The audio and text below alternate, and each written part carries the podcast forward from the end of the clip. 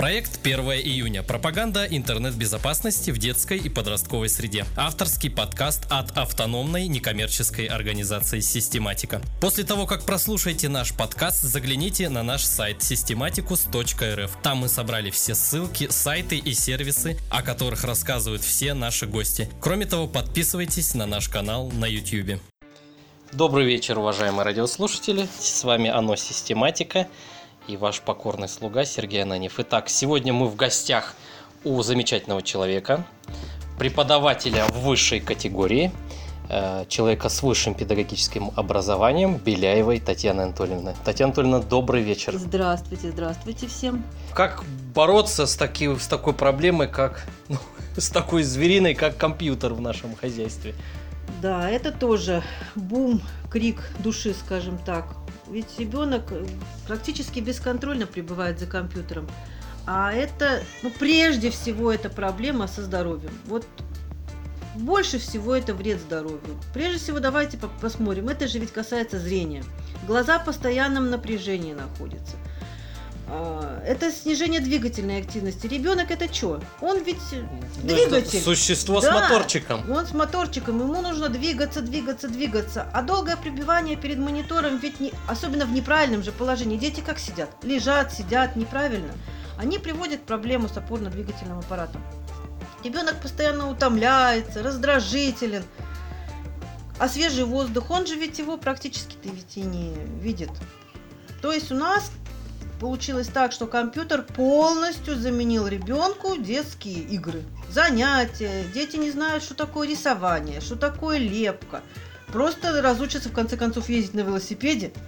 Ну, играть в футбол и бегать в салочку. Да, то есть мы как бы должны учитывать то, что давайте так, ограничим 25 минут в день. Я понимаю, что это выглядит, может быть, абсурдно, но в идеале это бы выглядело вообще так, да.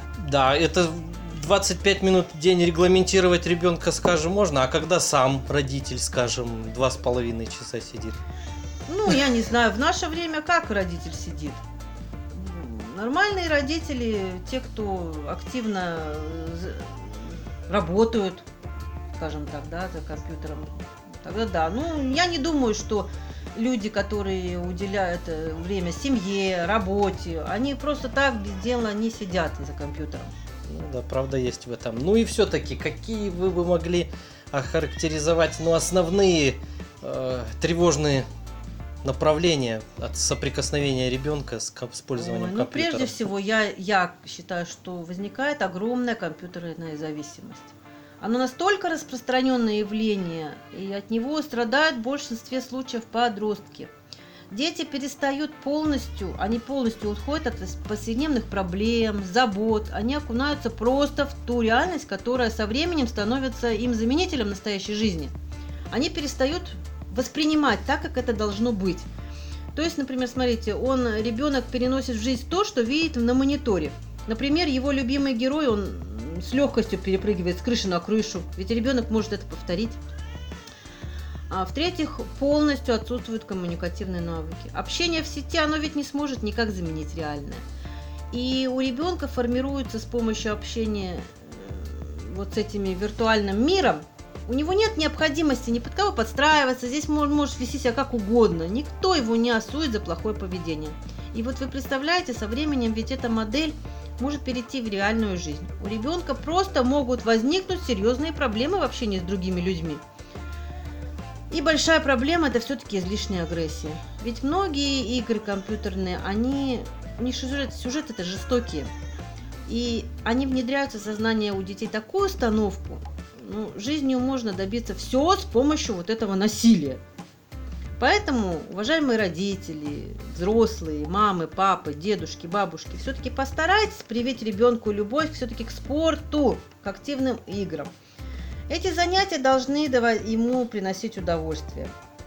Вот. И постарайтесь, чтобы у него не возникло желания уходить от реальности. Больше с ним общайтесь, чтобы не было дефицита общения у ребенка. Интересуйтесь их увлечениями, устанавливайте доверительные отношения. Пусть он всегда чувствует вашу любовь и вашу поддержку. Татьяна Анатольевна, большое спасибо. Очень краткий, содержательный, емкий разговор. Был приятно, с... был очень рад с вами познакомиться. Большое спасибо. До скорой встречи. До свидания.